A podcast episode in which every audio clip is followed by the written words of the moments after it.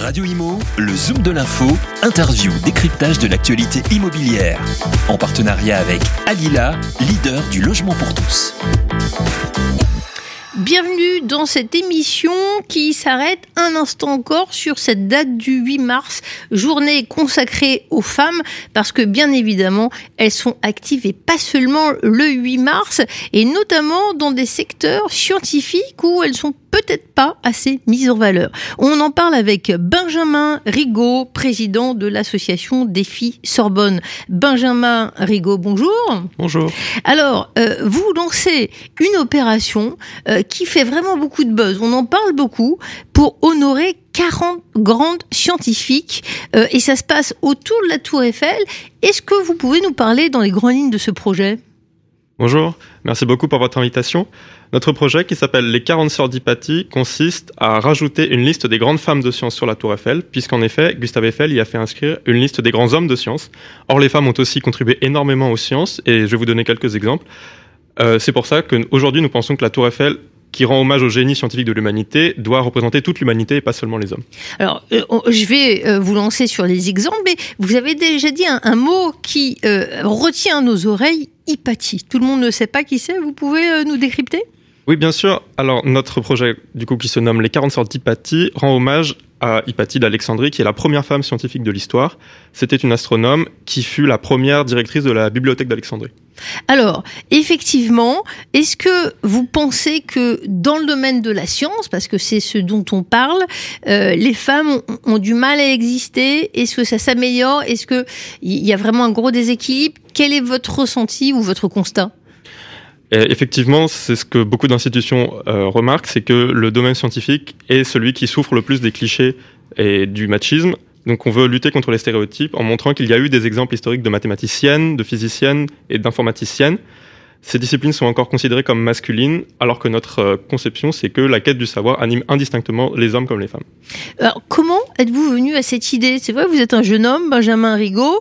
Euh, c'est une cause tout à fait légitime, euh, la cause des femmes, mais ça nous interpelle. Qu'est-ce qui vous a sensibilisé?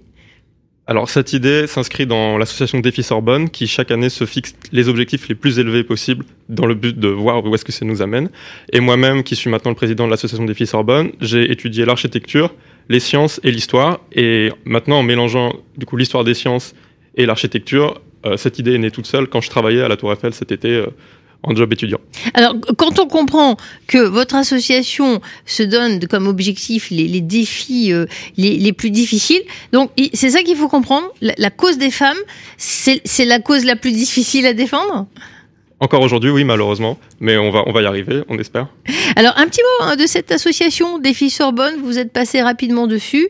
Euh, quels en sont les contours? Qu'est-ce que ça représente? Quelle est sa vocation? Elle a été fondée il y a 4 ans par Tristan Tonnelier et Comme de Marigny, qui aujourd'hui fondent leur start-up. Euh, leur, objectif à l'époque, c'était de créer l'hyperloop le plus rapide du monde. Euh, ils ont quand même réussi à faire des hackathons avec euh, Vinci, par exemple. Donc on précise l'hyperloop que, dans lequel s'est lancé Elon Musk, par exemple, hein, permet de connecter des villes sur. On peut pas dire que c'est des trains grande vitesse, hein, c'est plus compliqué que ça. Je ne suis pas spécialiste du domaine, mais oui, c'est des trains à, extrême vitesse qui vont à vitesse hypersonique en fait. Effectivement. Voilà. Donc ça, c'était leur premier projet. Ensuite, je suis rentré dans l'association et je leur ai proposé qu'on construise le plus grand tableau périodique du monde sur une barre d'immeuble du campus de Jussieu parce qu'il y avait exactement le bon nombre de cases pour y rentrer le tableau périodique. Tous, tous les matins, vous, vous comptiez les cases alors, au lieu d'aller en cours Je vous assure que c'est vrai. En anglais, je regardais la façade, je disais, mais regardez, il y a le bon nombre de cases pour y rentrer un tableau périodique. Et il se trouve que c'était l'année internationale de l'UNESCO du tableau périodique. Donc on a eu beaucoup de chance, on s'est retrouvé à l'UNESCO avec des prix Nobel, on a eu des petites signatures, c'était bien. Alors l'année dernière, vous étiez à Prague. Là encore, il y a des idées qu'on phosphorer. Euh, Qu'est-ce que vous avez euh, suggéré? Exactement. Euh, l'année dernière, étudié l'histoire des sciences à Prague. Et en particulier, j'étais passionné par euh, l'astronomie, parce que Prague, c'est la capitale de l'astronomie. Il y a eu Tycho Brahe, il y a eu Johannes Kepler, et c'était l'anniversaire de Johannes Kepler. Or, à Prague, il y a un pont soviétique que tous les Pragois détestent, le pont de Nusle, qui est absolument monumental, construit par Staline. Et le projet que j'ai proposé à la mairie de Prague, c'est qu'on projette de nuit les constellations du zodiaque qu'étudiait Kepler pour faire un, monument à Johannes Kepler dans sa ville euh, de cœur. Alors, on en vient à cette cause féministe que vous euh, soutenez aujourd'hui. Donc, euh, euh, on, sent c'est en, vrac. Vous avez des idées tous les ans ou certainement tous les jours, hein, tel qu'on vous voit. et, celle-ci, donc, ça en vient comme une parmi d'autres. Elle a l'air quand même fondamentale, non? C'est peut-être l'idée la plus sérieuse et maintenant je m'y consacre à 100%. et en plus, il y a une dimension politique beaucoup plus forte cette fois-ci, puisque c'est aussi pour la cause des femmes et pas seulement pour les sciences. Alors, on a retenu quand même à peu près tous le nom de Marie Curie. Quels sont ces autres scientifiques? Vous en citez 40. Je ne vais pas vous demander la, litanie, mais enfin, au moins quelques figures, qu'on soit un petit peu plus euh, savant, parce que c'est vrai qu'on s'arrête à quelques noms, c'est toujours les mêmes qui circulent. Effectivement, tout le monde connaît Marie Curie, mais euh, peu de gens connaissent par exemple Sophie Germain, qui vivait à l'époque de la Révolution française, et sans qui la tour Eiffel n'aurait pas pu être construite, parce que c'est son théorème, le théorème de Sophie Germain, qui permet de calculer la flexibilité des poutres métalliques et donc voilà, pour la construction de la Tour Eiffel, c'est assez utile. Mais d'ailleurs, est-ce que je m'arrête un instant Il y a eu il y a peu ce film avec Romain Duris, euh, très belle euh, opération, euh, un, grand film à gros budget, et en même temps, on voit que le scénario focalise sur l'histoire d'amour. Vous-même, est-ce que ça vous intéresse Parce que vous êtes en train de nous dire la Tour Eiffel n'aurait pas eu lieu sans Sophie Germain, même si Gustave Eiffel et on l'espère a eu des histoires d'amour, c'est pas ça qui fait la différence sur la Tour Eiffel. Donc, est-ce qu'on est-ce qu'on a, euh, vous constatez qu'on a tendance à garder l'histoire d'amour quand on parle de la femme, alors que sa valeur ajoutée, euh, souvent, est au-delà euh, d'un soutien affectif, Effectivement, ça me fait penser à l'histoire d'Eddie Lamar, qui était aussi une, actrice hollywoodienne qu'on connaît pour les films, les, films et les histoires d'amour qu'elle a filmés, mais qui en fait a aussi inventé l'ancêtre du Wi-Fi. Ah bon Et ça, pendant très longtemps, on n'en parlait pas. Donc ça me, fait, ça me fait penser à cette histoire. Alors, d'autres exemples, racontez-nous. Euh, au-delà de, Marie Curie, je vois des noms sur votre fiche. Marianne Pauls, Lavoisier, Émilie Duchâtelet. Faites-nous rêver. Qu'est-ce qu'elles ont fait, ces femmes? Alors, euh, je vais vous parler d'exemples un peu plus récents et plus d'actualité. Par exemple, Marianne Grunberg-Manago est la personne qui a découvert le rôle de l'ARN messager. Sans elle, on n'aurait pas pu créer les vaccins contre le Covid. Donc, euh, plus que ça, elle a aussi découvert les mécanismes de la traduction génétique, comment l'ADN est impliqué avec l'ARN, comment les ribosomes fabriquent les protéines. Un autre exemple, euh, Marguerite Pérez, c'est celle qui a découvert le francium, l'élément 87, qu'elle a nommé en hommage à, son pays, comme l'avait fait Marie Curie avec le polonium. Et un dernier, Yvette Cauchois, qui est la dame qui a découvert le rayonnement synchrotron, qui permet de faire les analyses chimiques les plus précises du monde. Et encore une fois, c'est une des pépite de la création scientifique française et on n'en parle pas assez. Alors, il y a une femme bien vivante, Marion Hunal, euh, qui est ambassadrice du projet. Elle vous a inspiré aussi? Oui, bien sûr. C'est la personne qui a tout rendu possible, en fait. Euh, elle manage euh, notre association pour que le projet réussisse et on la remercie énormément pour son engagement.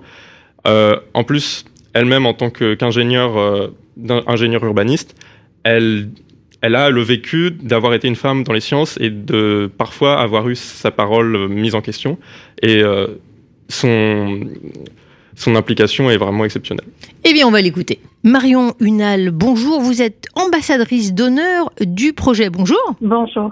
Qu'est-ce qui vous a motivé pour soutenir le projet de Benjamin Rigaud? Bah Déjà, de soutenir toutes ces femmes, la mémoire de toutes ces femmes, c'est le premier pas. Euh, le caractère original du titre, 40 euh, sœurs d'Hypatie, euh, dans un monde tellement troublé par l'absence de fraternité et de sororité. J'ai trouvé que c'était, elle était sœur dans l'abandon, dans le silence hein, et dans le fait qu'elle n'était pas reconnue. Et dans ce sens, elles sont sœurs de vraiment une très très grande majorité euh, des femmes de notre humanité. Voilà. C'est vrai que les scientifiques, même les plus brillantes, hein, quand on pousse l'enquête, on se rend compte que même Marie Curie parfois a dû s'effacer, alors que certaines femmes sont absolument brillantes et, ont fait avancer la science, n'est-ce pas? Oui, mais j'ai envie de, reprendre en fait cette expression qu'avait Jean Moulin dans une dans une lettre à sa mère euh, au début de la deuxième guerre mondiale. Il parle euh, de combien il était ému de tout ce, dévouement de l'ombre sans, lequel la France ne tiendrait pas. Et je trouve que même au regard des événements tragiques qui, qui sont en arrière-plan de notre conversation et qu'on ne peut pas oublier, euh, je trouve que toutes ces femmes, elles incarnent euh, ce dévouement de l'ombre sans lequel la France ne tiendrait pas la science, la littérature, les arts, les beaux-arts, l'éducation.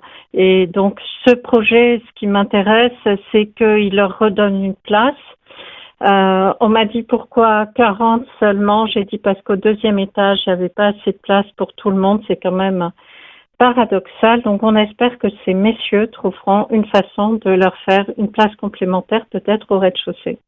Euh, est-ce que vous-même, euh, vous avez senti en tant qu'ingénieur, hein, je, précise que vous êtes diplômé des plus grandes écoles françaises, je citerai euh, notamment l'ENA, la vie n'a pas été si facile, la vie professionnelle. Ah pardon, Sciences Po, excusez-moi. La vie n'a pas été si facile dans ce parcours professionnel parce que quand on est une femme dans des secteurs peu féminisés, c'est difficile, non? Même encore aujourd'hui. En tant qu'ingénieur, oui, c'est très difficile. En tant que Sciences Po, c'est beaucoup plus varié.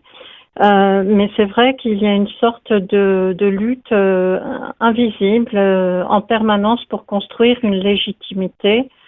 A priori, la parole masculine est légitime et la parole féminine ne l'est qu'a posteriori. Ça, c'est quand même à ma génération, puisque je suis née dans les années 60, c'est quand même un de nos combats de construire cette légitimité. Et là, cet hommage, c'est un, hommage qui rend flagrant euh, l'absence de légitimité accordée par la société au travail de toutes ces scientifiques que nous voulons honorer, et donc euh, la nécessité pour nous de, construire euh, à travers l'histoire cette légitimité. Merci Marion Hunal, vous êtes ambassadrice d'honneur euh, du projet euh, lancé dans le cadre notamment de l'association Défi Sorbonne pour honorer la mémoire de 40 grandes scientifiques à la Tour Eiffel. Vous êtes une grande dame vous aussi. Merci pour cet entretien. Merci. Benjamin Rigaud, je rappelle vous êtes président de l'association Défi Sorbonne.